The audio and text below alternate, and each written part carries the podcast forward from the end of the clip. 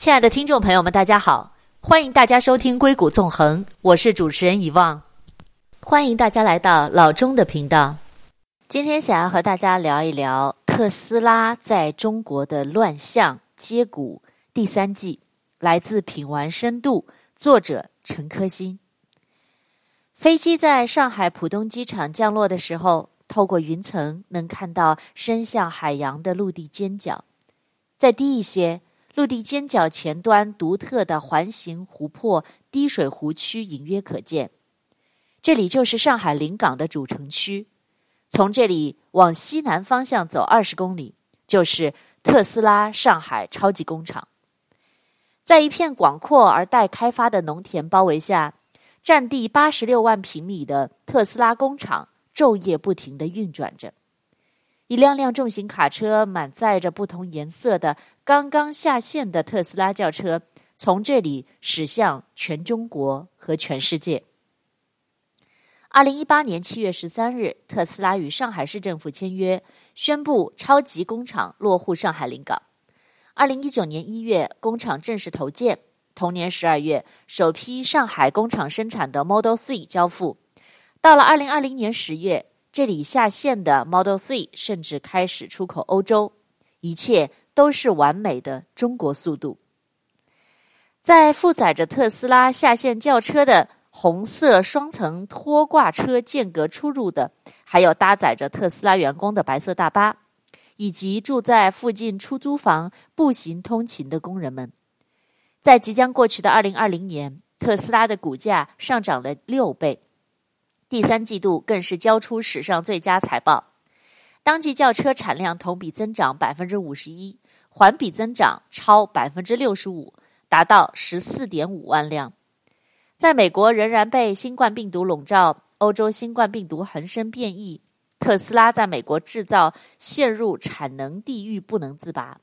欧洲柏林超级工厂再度停工的背景下，正是这些身穿着荧光服、头戴安全帽的上海超级工厂的员工，让特斯拉完成了产能爬坡。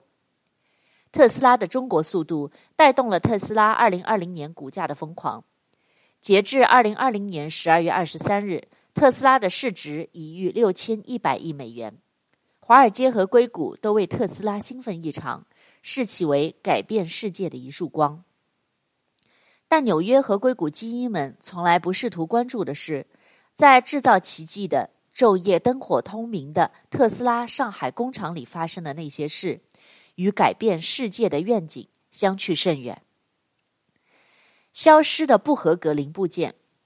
为了完成产量，特斯拉正在不择手段地降低自己的质量标准。多名特斯拉中国内部人士向品玩表示，一位工作内容涉及仓库和物流的员工不止一次的发现，不合格的零部件会莫名其妙的消失。而这些不合格零部件消失的原因，与特斯拉一直以来营造的高科技形象形成极其强烈的对比。一般来说，制造业公司会使用 SAP 系统管理工厂产品的运输流通。特斯拉曾经也短暂的使用过，但是因为太贵了，每年要付很多钱，后来被停用。在停用了 SAP 系统之后，特斯拉自己的 IT 部门山寨了一款类似的软件系统，它一点也不智能。知情人士对品玩表示。这导致了原本通过系统可以完成的零件自动验收、运输和装配，反而需要大量人工顶上。这带来的一个后果是，仓库库存的准确性变得一团糟。由于系统不准确，工人自然无法判断零件的合格与否。在最后清点的时候，想要追溯坏掉的零件去哪儿了，才发现找不到了。而上述内部人士推测，这些坏零件很可能已经被装装上车了。不止装配环节失控，特斯拉的零部件甚至在根源上就出了问题。追求速度是有成本的，巨大的产量压力导致供应商难以承受，根本就供应不了，很难受。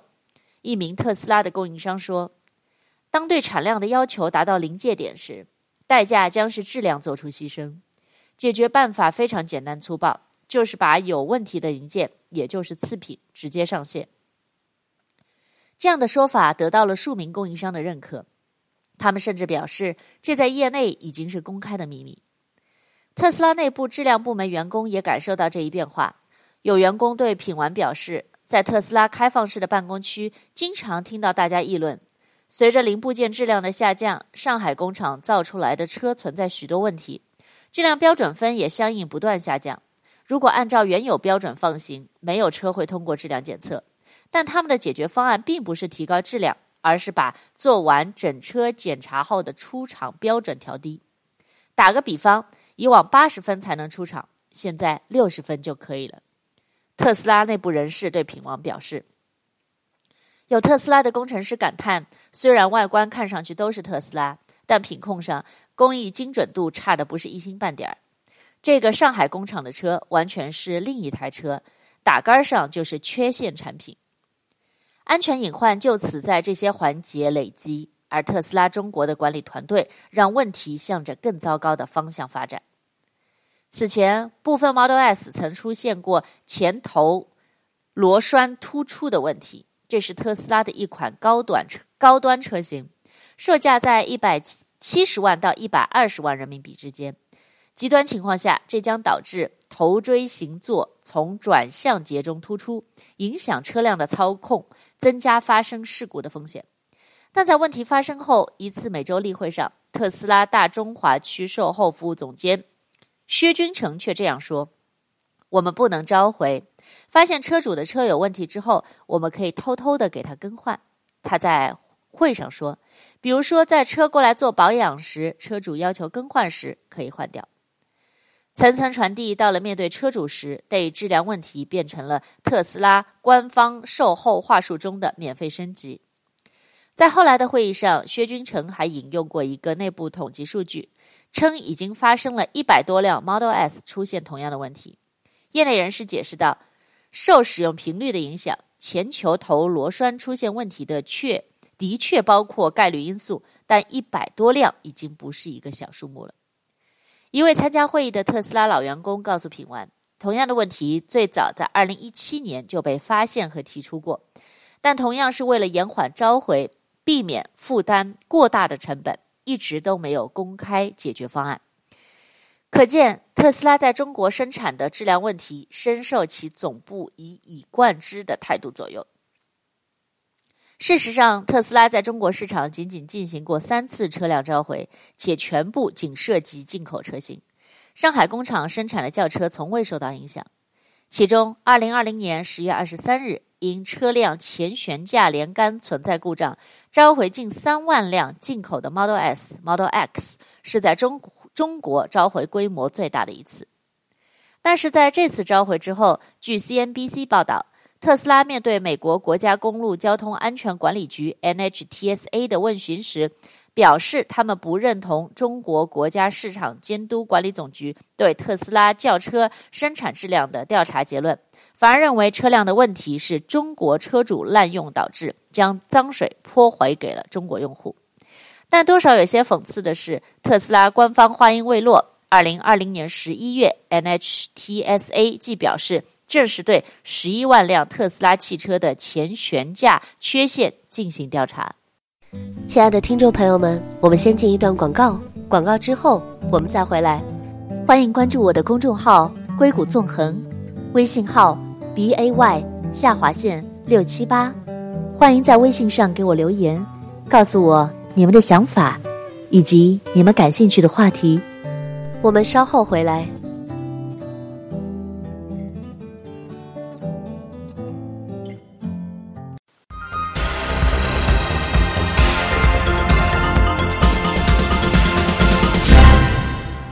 欢迎回到硅谷纵横，我是主持人遗忘董。今天我们分享的一篇文章是关于非常能够代表硅谷的一个品牌特斯拉的一篇文章。这篇文章叫做《品玩深度：特斯拉中国乱象接股第三季》，来自微信公众号“归心人”，作者陈科新。那在刚才的节目当中，我们谈到了就是在中国的特斯拉生产有很多的质量的缺陷以及问题。那么与此同时呢，特斯拉质量问题引发的事故层出不穷，也频繁地见诸全球媒体的报道。中控屏在显示过程中毫无征兆的黑屏，行驶中车辆失控、顶棚漏水，导致驾驶室漏雨和喇叭生锈等，并且都已经有数例事故，造成了人员伤亡。但这些质量缺陷和安全隐患，并不能阻挡特斯拉对产能和产量的向往。事实上，上海市当初引入特斯拉超级工厂落户，一个非常重要的考量，在于看重特斯拉工厂对上海周边制造业上游供应链的整体带动，以及其对中国制造向更高质量发展的推动力。然而，对更高质量的中国制造，特斯拉看上去并不太感兴趣，也着力甚少。他看重的只有产能。血泪工厂。特斯拉现在的产量太高了，这是许多特斯拉员工和汽车行业人士的一致评价。二零二零年十月，上海工厂生产了两万两千九百辆车，与其他入华的高端车品牌相比，突破两万的月度生产量。奔驰，北京奔驰用了十年，在门槛更高的交付量上。国产造车新势力中的两家，一年的交付数据才能赶上特斯拉上海工厂一个月的生产量。而这些强行拔高的产能，并不是依靠技术革新，大多数时候还是一个高强度体力劳动的成果。这种高强度生产很快磨灭了上海工厂里许多工人们对特斯拉当初的憧憬。而迅速缩水的各种福利和是日益严苛的工作环境，也让工人们彻底灰了心。不断提高的产能指标，让许多行业抛弃了原本的规律。在工厂建设的时候，计划的污水处理量跟现在完全不一样。污水处理港的员工刘卓立回忆，他进厂时，特斯拉上海工厂刚开工运行三个月。如果按照正常生产的话，污水处理量是可以满足的。随着产量的爬坡，他发现自己的休息时间在减少。终于，人工和机器同时超负荷运转，也无法处理那么多的污水。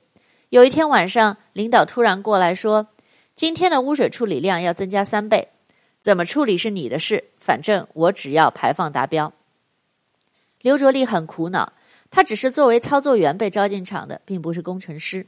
但领导的指示很强硬，想办法改进设备。想不出来是吧？那大伙儿一块儿别下班。从下午五点开始，领导和整个部门的人一起干坐着，到深夜十一点，有撑不住的员工终于开口：“我想出来了。”领导才松口，让他明天给方案，今天大家回家。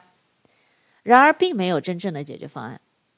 刘卓立不由得想起，在上一家工厂碰到生产问题需要加班时，领导会带零食给大家，叫出每个人的名字。温温和和地说：“今晚可能要加个班，大家辛苦了。”资历深的老师傅会对他说：“臭小子，今晚我给你下水饺吃。”他心里一暖，在对讲机里喊：“师傅，活儿放着吧，我去干。”但特斯拉没有水饺，连零食也没有。每晚八点半，特斯拉加班的员工会有一份加餐，最早是盒饭，后来改成了泡面。最后直接换成了方便保存和食用的面包，连热汤也没得喝了。逐渐的，工人们不再奢望像以前工作过的外资工厂那样，西餐、中餐、马来西亚菜、泰国菜、日料轮流着吃。盒饭里的主食不够，让打饭阿姨多给个馒头，被拒绝过。吃泡面吃到胃里冒酸水，发下来的面包竟然还有过期的。有同事闹过，最后。还是不了了之。和绝大多数中国的制造工厂一样，特斯拉上海工厂的生产线也是三班倒，二十四小时不断运转，一个轮班是十二个小时。这意味着需要长时间站立工作，几分钟来一个零件就需要上前安装。这样的工作强度之下，无法把注意力再放在别处，只求吃饱，一会儿还要继续干活。有时候刘卓立也会难过，也会愤怒。说白了，我们就是不被帮，不被当成人看，就是劳工，就是工具，只不过是一个会走路、会吃饭、会拉屎的机械臂。他还记得上海工厂刚开业时，每周六上午门口会有数百人等着面试入场，浩浩荡荡的队伍能引申出去好几公里，都是从比亚迪、上汽、大众等同行业工厂慕名前来应聘的。那时的特斯拉中国以工资高而闻名，底薪和股票外还有加班补贴，多的时候加班补贴能达到底薪的三分之一，一线蓝领每个月能拿到过万元。但后来福利开始陆续取消，先是加班费传言要取消，调休也不能自主选择时间，导致生产部门大批离职，一周里走了将近一百人，生产线甚至一度被迫停下来，三班倒也因为人员不够而改成了两班倒。而且进入上海工厂后，工人们才发现这里远不像特斯拉中国发布的那些酷炫的宣传片展示的那样先进。你去工厂里看一看，天上地下的差别。在特斯拉中国对外的宣传中，配有不少车间内部动图，巨大而整齐划一的机械臂伫立在生产线的两旁，中间是传送带过来等待装配的车辆。但一名在车间工作的员工说，这只是特斯拉中国想让外界看到的样子罢了。和传统汽车一样，特斯拉也有四大车间：冲压、焊接。焊接、涂装和总装，不同的是，额外多了一个电池车间。最乱的是总装车间，现场很多人，挤到转个身都很困难。旁边都是材料和人，都靠人在装。上述人士说，但许多工人依然坚持了下来。唯一值得我们高兴的是什么？是股票。这是好几位并不互相认识的特斯拉员工不约而同的答案。对他们来说，一天里最期待的时光是在夜幕降临后，美股开市，然后把手机拿出来放在车桌子上，祈祷着代表股票涨跌的线条往上，再往上。曾经在特斯拉中国，无论岗位和职级，美国每个入职的员工都能拿到一定数量的股票，包括车间工人和门店的销售员。在不断的削减福利和日渐严苛的工作环境挤压下，股票成为他们勉励自己继续工作下去的最大动力之一。股票的锁定期是一年，这一年这意味着，如果在一年内离职，将失去这部分的股票，曾经给予的美好期望也要落空。而最大的转折发生在二零二零年五月，特斯拉中国正式取消了普通员工的股权激励制度，连最后的念想也没有了。亲爱的听众朋友们，我们先进一段广告，广告之后我们再回来。欢迎关注我的公众号“硅谷纵横”，微信号 b a y 下划线六七八。欢迎在微信上给我留言，告诉我你们的想法以及你们感兴趣的话题。我们稍后回来。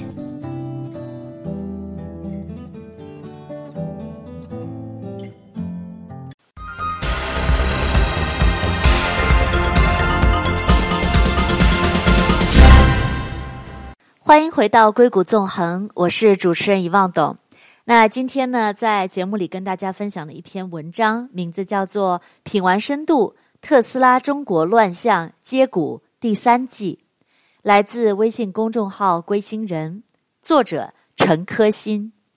那么在刚才的节目当中，我们提到了特斯拉中国工厂存在的一些质量问题，以及血泪工厂的问题。自从二零二零年五月取消了中国普通员工的股权激励制度之后呢，很多的工人觉得连最后的念想也没有了。特斯拉在圈内的名声开始大不如前，以往合作过的侨务外包公司也不再乐意推荐工人去了。一家距离特斯拉四点五公里的劳务外包公司负责人对前来应聘工人的品玩作者说。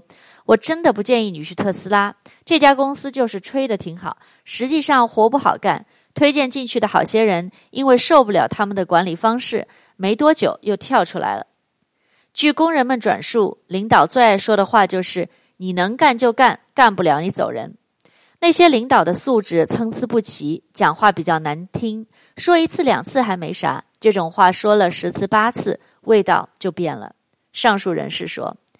这种情绪在一线车间员工里蔓延开来，需要人工上手做的工作质量难免受到影响。兄弟，这个车窗没关牢。一位负责设施运营的一线员工在对讲机里提醒，他曾在多家制造业工厂工作过。根据以往经验，出厂时车窗一定要关好，至少颜值要造上来。但在特斯拉，他收到对讲机里传来漫不经心的回应：“我们会去关的。”十五分钟过去，并没有人到现场来处理。到了每个月的月底，上海工厂甚至会出现因为太多工人排着队等待离职而需要领号隔日办理的盛况。包工头文化，特斯拉上海工厂的运营风格正在日渐褪去智能化的外衣，越来越像一家二十年前东南亚沿海传统制造业工厂。蓝领工人的命运大抵如此，特斯拉的白领打工人也经历着九九六加班。职场 PUA 和霸凌文化的考验，许多对公司现状及管理不满的前员工和现员工，都将矛头指向现任特斯拉全球副总裁、大中华区总裁朱晓彤。朱晓彤于二零一四年加入特斯拉，二零一四年年底，时任特斯拉大中华区总裁胡碧轩闪电离职，朱晓彤成为特斯拉中国负责人。二零一九年七月，朱晓彤首度以全球副总裁、大中华区总裁的角色角色现身。在特斯拉中国，直接向中小朱晓彤汇报的高管是陶玲和吴浩，前者是特斯拉的副总裁，主管对外事务，包括对媒体和政府的公共关系；后者是中国区总经理，主管培训和销售。三人被外界视为中国区的三大高管。此外，特斯拉中国的交付和售后服务由前文提到的薛君成负责，采购和税务的负责人是宋刚。多位接近朱晓彤的员工称，他们经常在半夜十二点之后接到朱晓彤的电话或者微信，这让跟朱晓彤在同一片区办公的员工十分不安，因为不管前一天加班到多晚，第二天早上九十点钟，朱晓彤大概率会准时出现在办公区。他格外关注空置的工位。然后拍照发在工作群里，质问为什么这个人没有早早的来上班。事实上，特斯拉并没有严格的上下班时间，不需要打卡，也不强制要求坐在办公区。在特斯拉美国，如果前一天晚上加班太晚，第二天早上可以自主在家办公。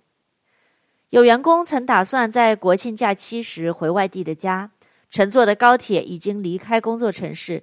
突然接到朱晓彤的指令，要求立即回公司加班。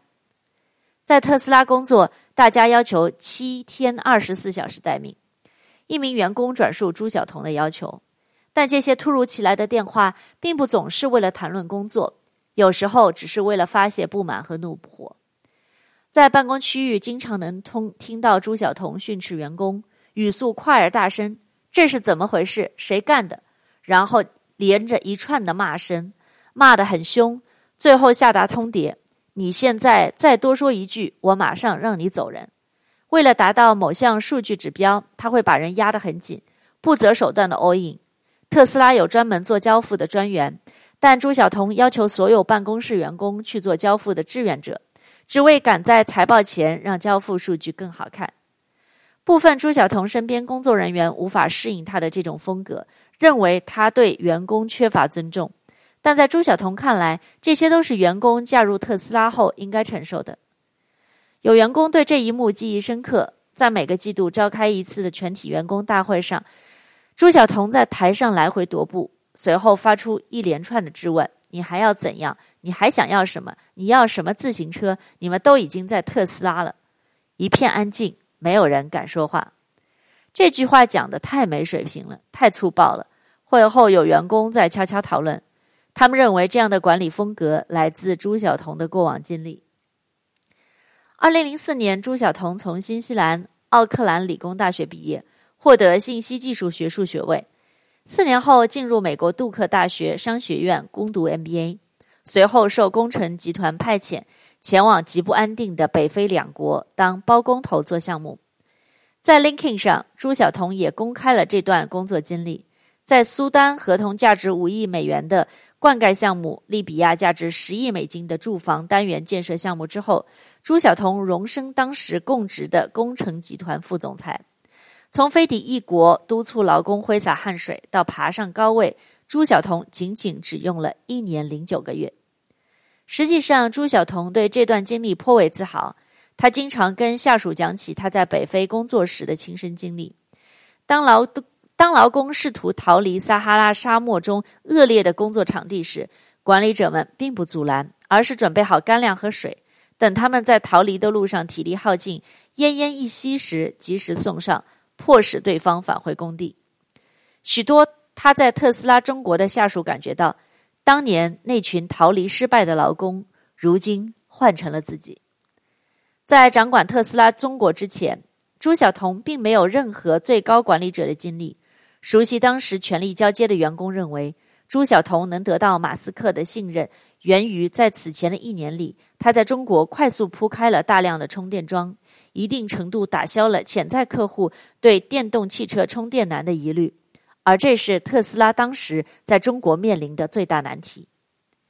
一位自特斯拉入入华以来就与朱晓彤一起共事的老员工，最终选择的离职，他不愿意与朱晓彤深交。认为他凡事以利益为先，对他没有利用价值的人可以随时抛弃，而且只顾完成眼前数据，并不为企业和品牌的长远利益着想。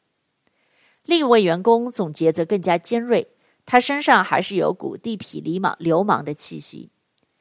这种充满朱晓彤特质的包工头式管理风格，也在特斯拉中国自上而下的传递。朱的直接下属特斯拉中国的另一位高管陶林的行事风格也是如此，有事直接向陶林汇报的员工曾经在自己父亲的葬礼上接到陶林的电话，要求你赶快回来上班。在特斯拉中国，高层的指令向下传达的方式，除了朱晓彤在员工大会上训话，领导来布置，还有数不清的企业微信群。每个特斯拉的工作群里都设有专门的管理员。其主要任务就是幽默地播报官方不便正式通知的信息，比如说网络传得沸沸扬扬的韭菜门事件，员工在群里会收到这样的告知：今天领导开会，其中有一个人可能韭菜吃多了，领导希望大家以后不要再吃韭菜了，也不要再说韭菜这个词了。群里还会发放有关特斯拉宣传链接和海报，这将成为他们朋友圈的共同素材。一名特斯拉的前员工在离职后，清晨醒来后刷朋友圈，手指划拉了好几次，每一瓶都是特斯拉，这让他感慨自己仿佛曾经在传销组织工作。今天的节目因为时间的关系，先聊到这里。那在下一期的节目中，我们将继续和大家讨论关于特斯拉中国工厂的这些深度案例。也在这里祝大家二零二一年新年快乐，愿崭新的二零二一。有前程可奔赴，亦有岁月可回首。我是以望董，我们下期节目再见。欢迎大家关注我的公众号“硅谷纵横”，微信号 b a y 下划线六七八。欢迎大家在微信上给我留言，告诉我你们对节目的看法，以及你们感兴趣的话题。感谢大家收听《硅谷纵横》，我是以望，我们下次再见。